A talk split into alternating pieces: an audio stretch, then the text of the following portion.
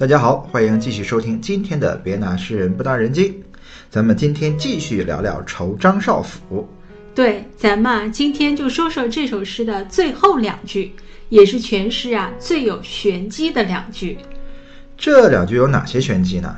你看啊，最后两句是这样的：“君问穷通理，渔歌入浦深。”嗯，这是什么意思呢？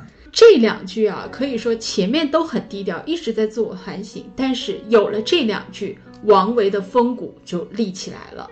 特别好的就是借用了“渔歌入浦深”这一句看似无关的话哦，来回答这个张少府。这个渔歌呢，它不是指普通的这个打渔人唱的这种民歌呀、号子啊什么的，而是用了这个楚辞中渔父的这个典故。我们这个典故非常有名。我们都讲过的，诗人的话非常喜欢用典故，这样的话呢，就可以在有限的字数中引经据典，展示出无尽更丰富的含义。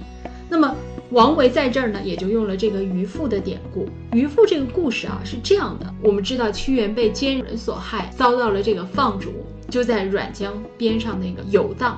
他呢就一边沿着江，一边难过的这哀唱啊，面容憔悴，人瘦得像皮包骨。所以就有一个渔夫就见到他了，就问：“对，这就是一个打鱼的老头啊，划着船过来了，说：‘您不是三闾大夫吗？为什么落到这步田地？’然后屈原啊就说了：‘举名句啊，名句来了，举世皆浊我独清，众人皆醉我独醒，因而被放逐。’圣人不死板地对待事物，而能随着世道一起变化。世上的人都肮脏，何不搅浑水，扬起浊波？大家都迷醉了，何不既吃酒糟，又大喝其酒？又为什么自命清高，以致让自己落入这个放逐的下场？可是我屈原听说过，刚洗过头，一定要弹落帽子上的灰尘；刚洗过澡，一定要抖抖衣服。怎么能让清白的身体去接触世俗尘埃的污染呢？我宁愿跳到湘江里，葬身在江鱼腹中，绝不能蒙上这样的世俗尘埃。然后这个渔夫啊，听了就微微一笑，摇起了船桨，就动身离去，一边走还一边唱：“沧浪之水清兮，可以濯吾缨；沧浪之水浊兮，可以濯吾足。”对。其实就是渔夫觉得我跟你说不通，你也不听我话，那我就走吧，就划着小船走远了。对，所以啊，王维在这儿啊，他就用了这个渔歌来作答，借了这个渔夫的口，表达了他自己的这个想法。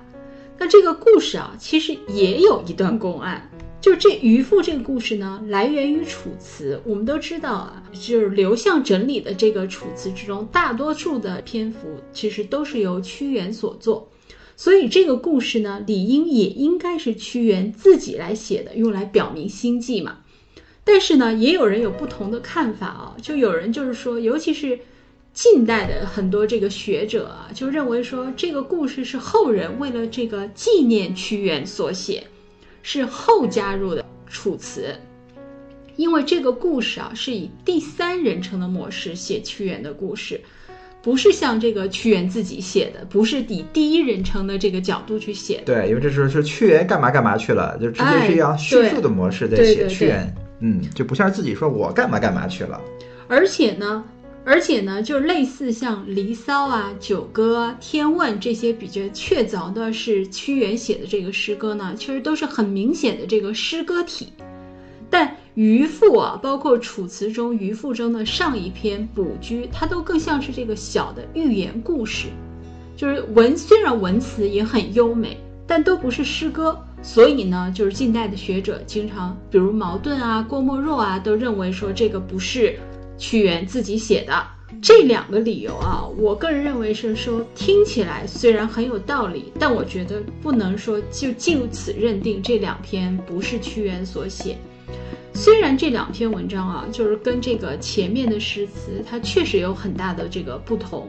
那些诗词很明显就是真的就是在认认真真写诗啦。但卜居啊和渔父其实都是在写屈原这个纠结的心态。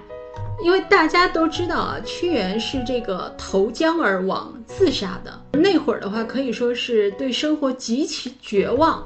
如果屈原这会儿不写点东西，说明一下自己的这个自杀的原因的话，说不定还会被很多小人说成屈原这个是畏罪自杀了，那不就真成了这个千古冤案呀？对啊，死了还要被泼脏水，对不对？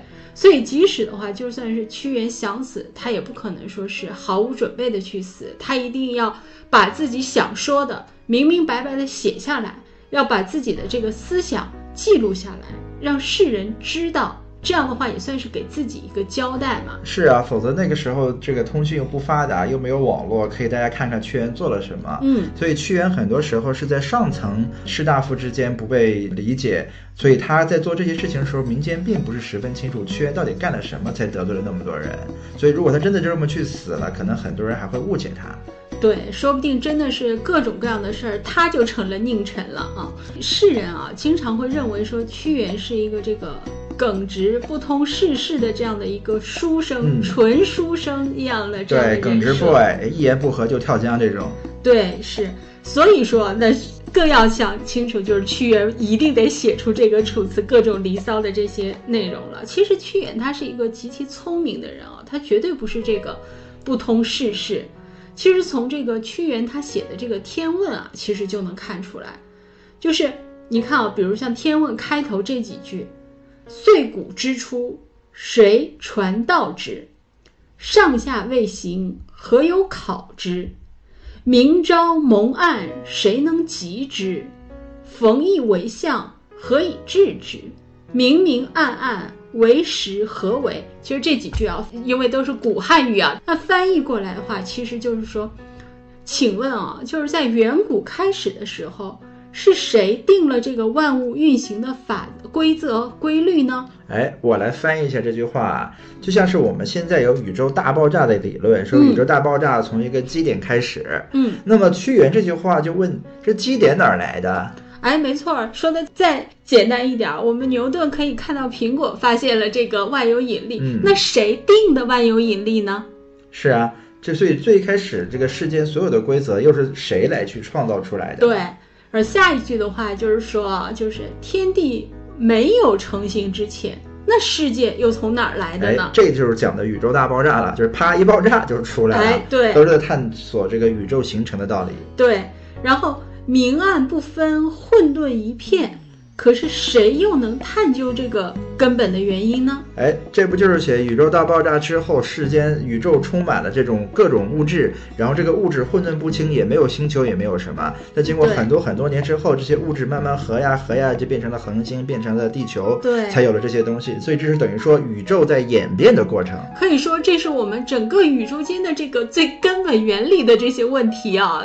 嗯，屈原全都提及了，在《天问》中类似这样的问题还有好几百个。可以说啊，如果说不是对这个整个这个世界，对这个仰望星空啊，有这种完整的思考，他是不会有这种问题的。是问出这些问题都是大哲学家啊，都是考虑过整个所有道理的人才可能问得出来，否则一般人是想不出这些问题的。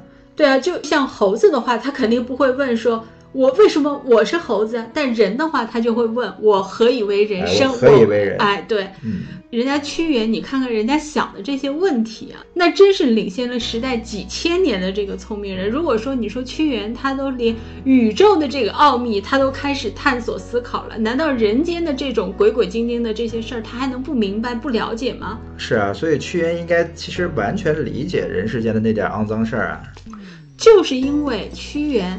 他知道大家不理解他，不了解他，对他有误解，所以屈原才写了《卜居》这个故事，告诉大家，其实道理我都懂，我也知道怎么样才能让大家喜欢我。你们想让我怎么样，我其实完全都可以做得到。来，赵老师给大家讲一下《卜居》这个故事是什么样的呢？《卜居》这个故事，呃，屈原啊，就是遇到了一个会算命的半仙，屈原就问他，就是说。我是要像牛马一样在辛苦的田间劳作，还是要去游说于达官贵人之间去成就名声呢？我是要去直言不讳说出真相，而使我自己陷入危机呢，还是跟从这些富贵者来忍辱偷生呢？我是要去保持我自己的这个善良的赤子之心，我的本心呢，还是要去阿谀奉迎，去巴结富人呢？其实卜居这个故事啊，它就是写了屈原问这个算卦者好几十个类似的问题。哎，就能给我答案，我该怎么走吗？对，其实你从这些问题啊，你就可以看出来，屈原其实他非常明白怎么做能让大家喜欢他，让自己富贵。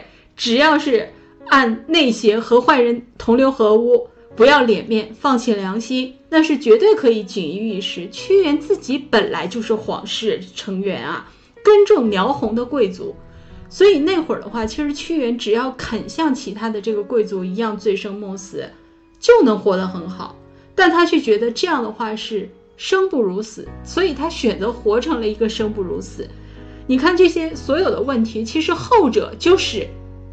世人认为大家该走的这个路，只是屈原他一清二楚啊，但他不选择这么做罢了。他不傻。是啊，其实像现在啊，我相信有很多人在问着和屈原类似的问题啊，因为尤其在一些关键的时间点，都会问我到底是要听从我的良心安排呢，还是要听从利益的安排呢？对，所以其实多去看看古居啊，屈原都写了。你你最后你要选择，我们要对自己的每一个选择负责任啊。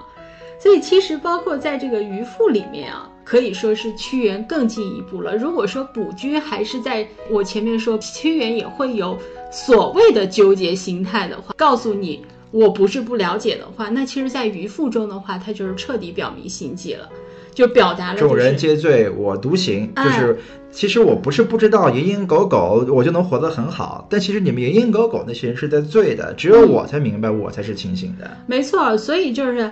屈原的话就是我宁可死，我也不想同流合污，我想我也不想和那些小人狼狈为奸。当然了，屈原的这个观点的话，在这个渔父的眼里，那肯定就是很愚蠢了。因为渔父的话，这个角色其实跟这个愚公移山中的智叟。有点相似。哎，这个智叟就是天天嘲笑愚公啊！你怎么这么笨啊？山怎么能挖得开呢？对呀，这不是开玩笑吗？对呀，所以后面愚公才说了一句“子生孙，孙生子，子子孙孙无穷也”。愚公有他自己的这样的一个准则智慧啊，但智叟看起来说的就是绝大多数人的这样的一个观点。对，看起来很聪明，很有智慧，说的也很在理，但其实这些都代表的只是普通人的世界观。就在普通人的世界观，他哪怕再聪明的这个智叟，他都觉得说想移走山是不可能的嘛，所以他嘲笑这个想要移山的这个愚公，所以才是应该的。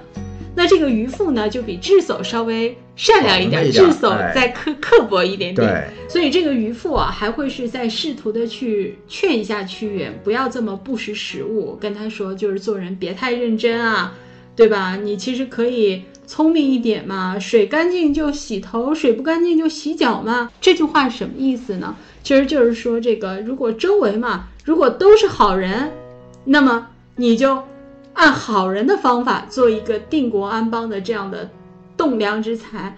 那如果周围都是坏人，那就跟着吃吃喝喝，过好自己就行了嘛，何必这么认真呢？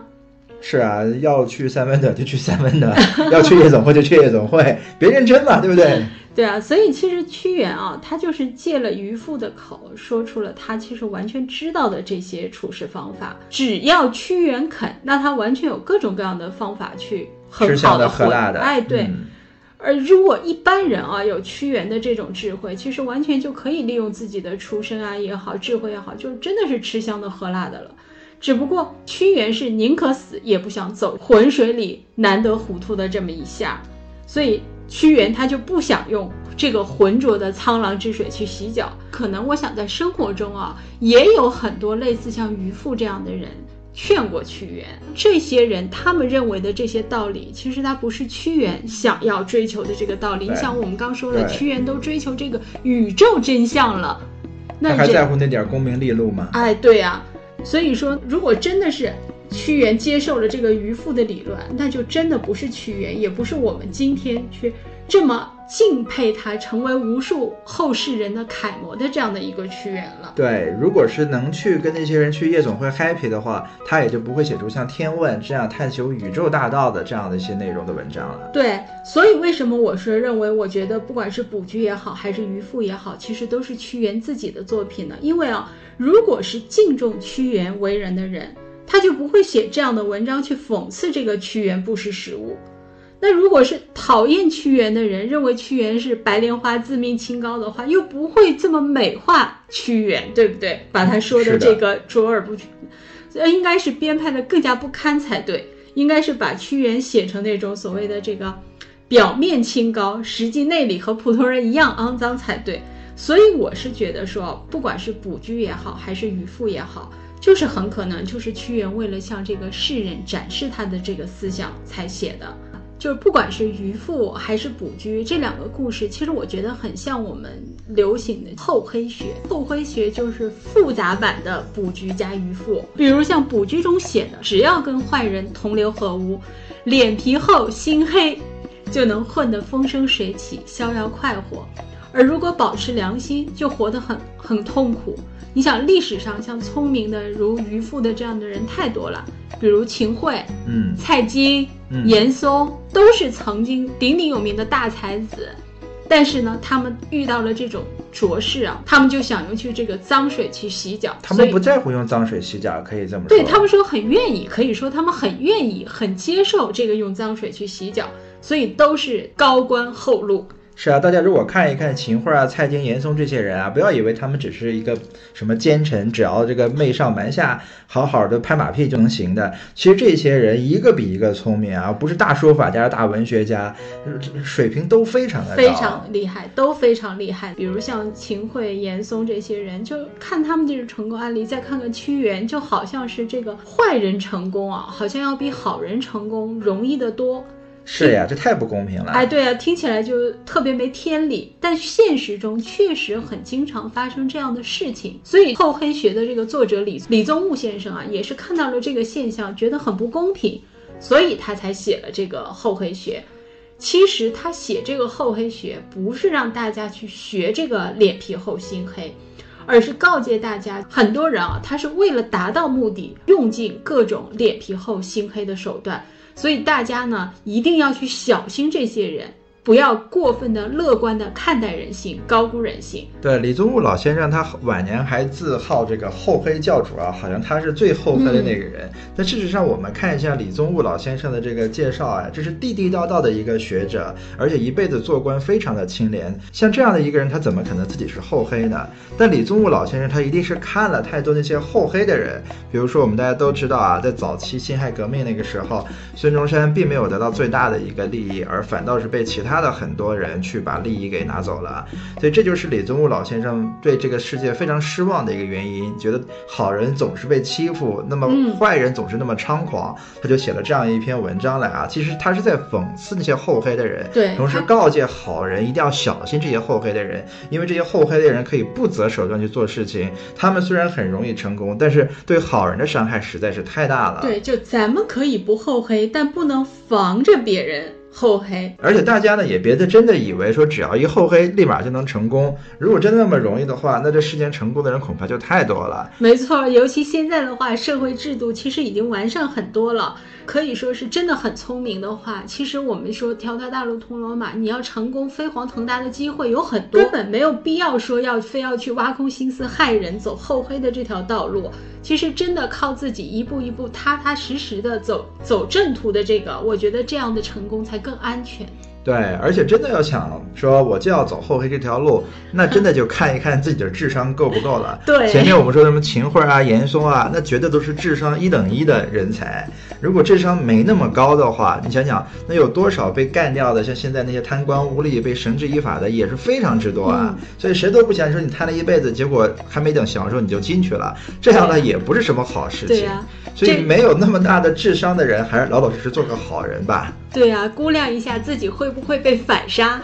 是的，所以说李宗吾老先生这一篇文章啊，特别的有智慧，真的是把世间的一切的这种好人和坏人怎么去生存的道理也都说清楚了。所以屈原其实他也是懂这些道理的，他才会写《卜居》这样的一个文章。好，厚黑呢，我们这次就聊到这里，我们下次再见。